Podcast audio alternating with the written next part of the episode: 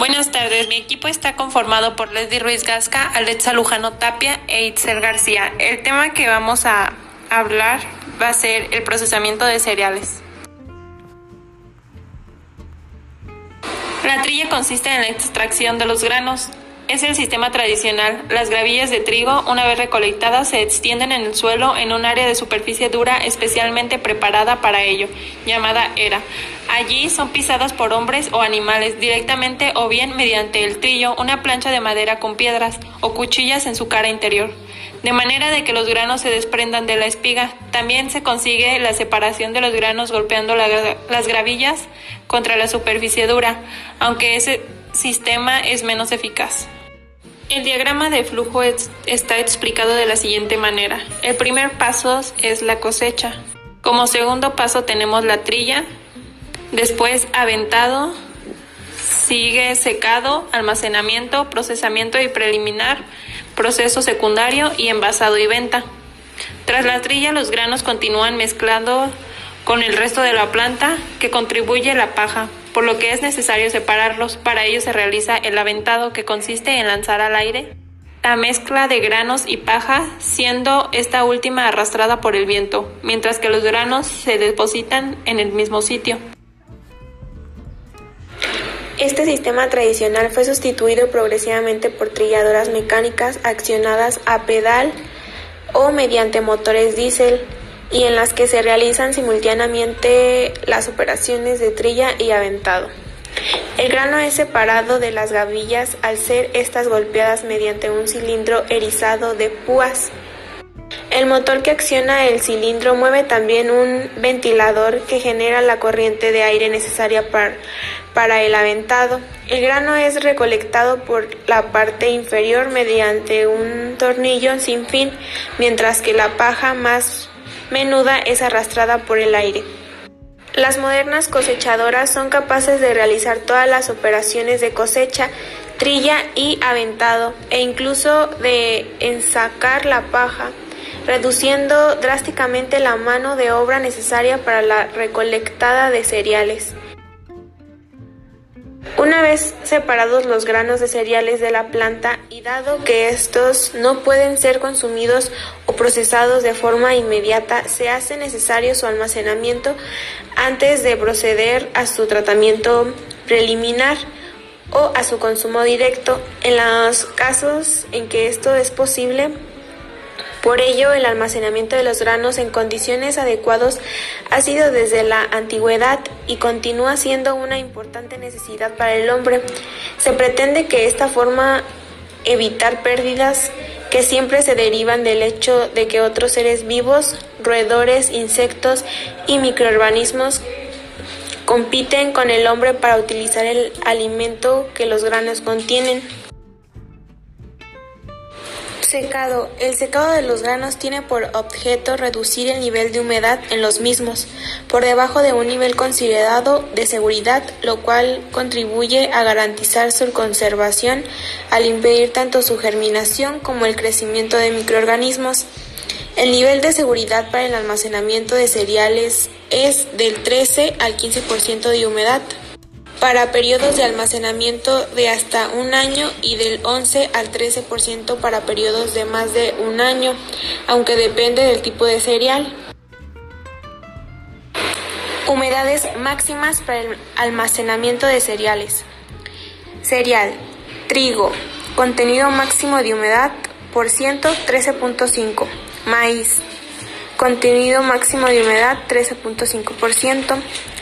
Arroz en cáscara, contenido máximo de humedad 15.0%, arroz pelado 3.0%, sorgo 13.5%, mijo 16.0%.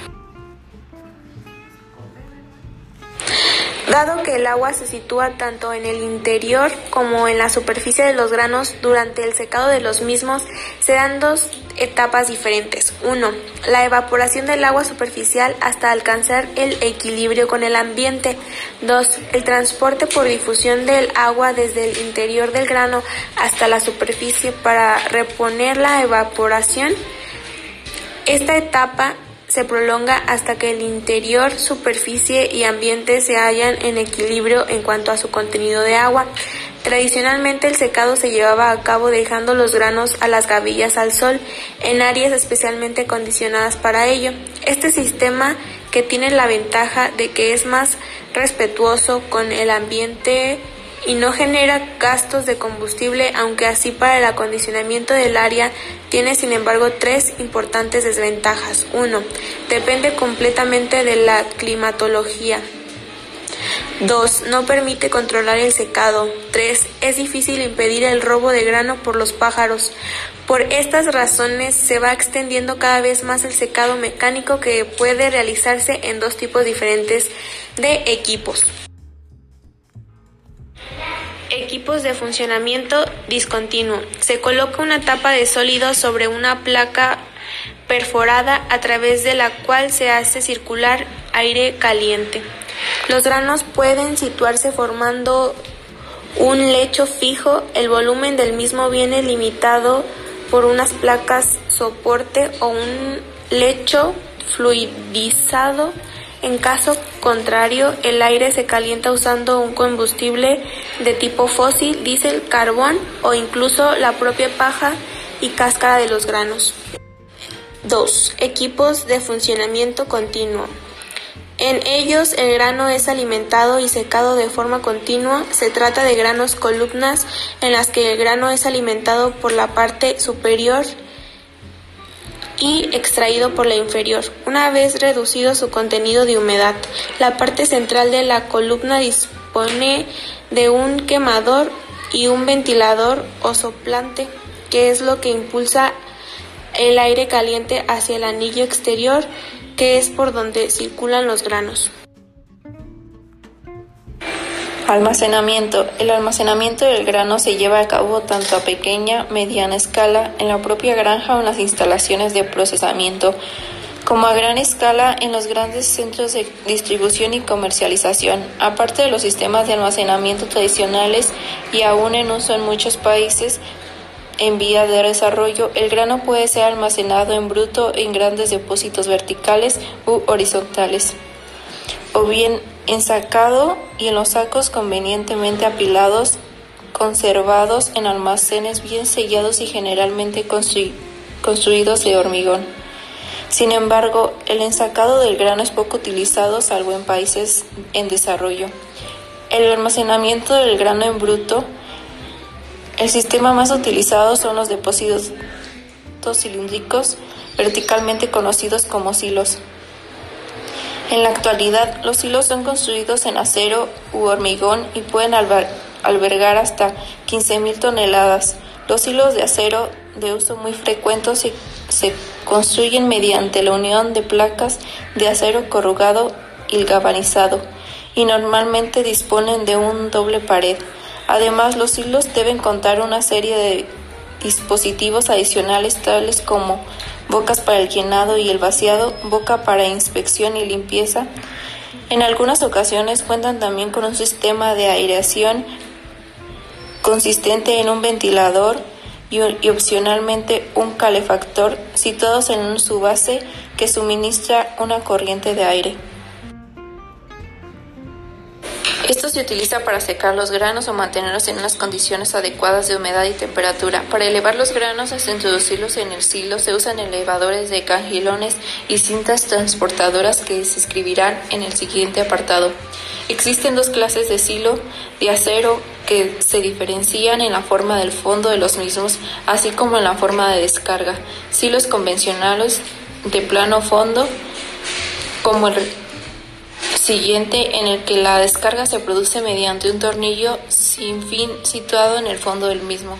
Silos de tolva de fondo troncónico, lo que permite su descarga como si de una tolva se tratara, abriendo la compuerta situada en su base. Permiten un menor diámetro y altura que los hilos de plano, lo que se traduce en una menor capacidad.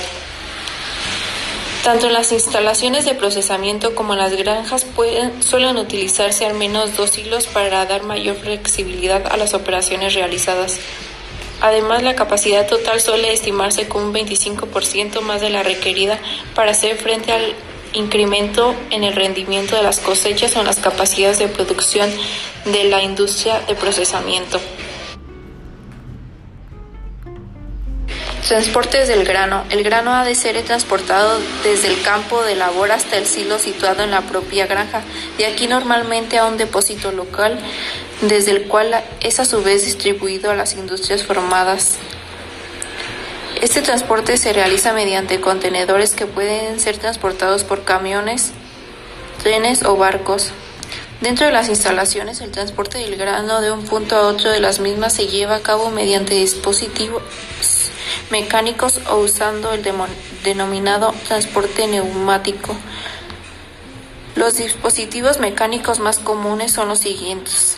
Citas transportadoras, elevadores de cangilones, transportadores de tornillos sin fin, transportadores de cadenas. Eso fue todo por mi equipo. Muchísimas gracias por su atención y espero la información les haya servido.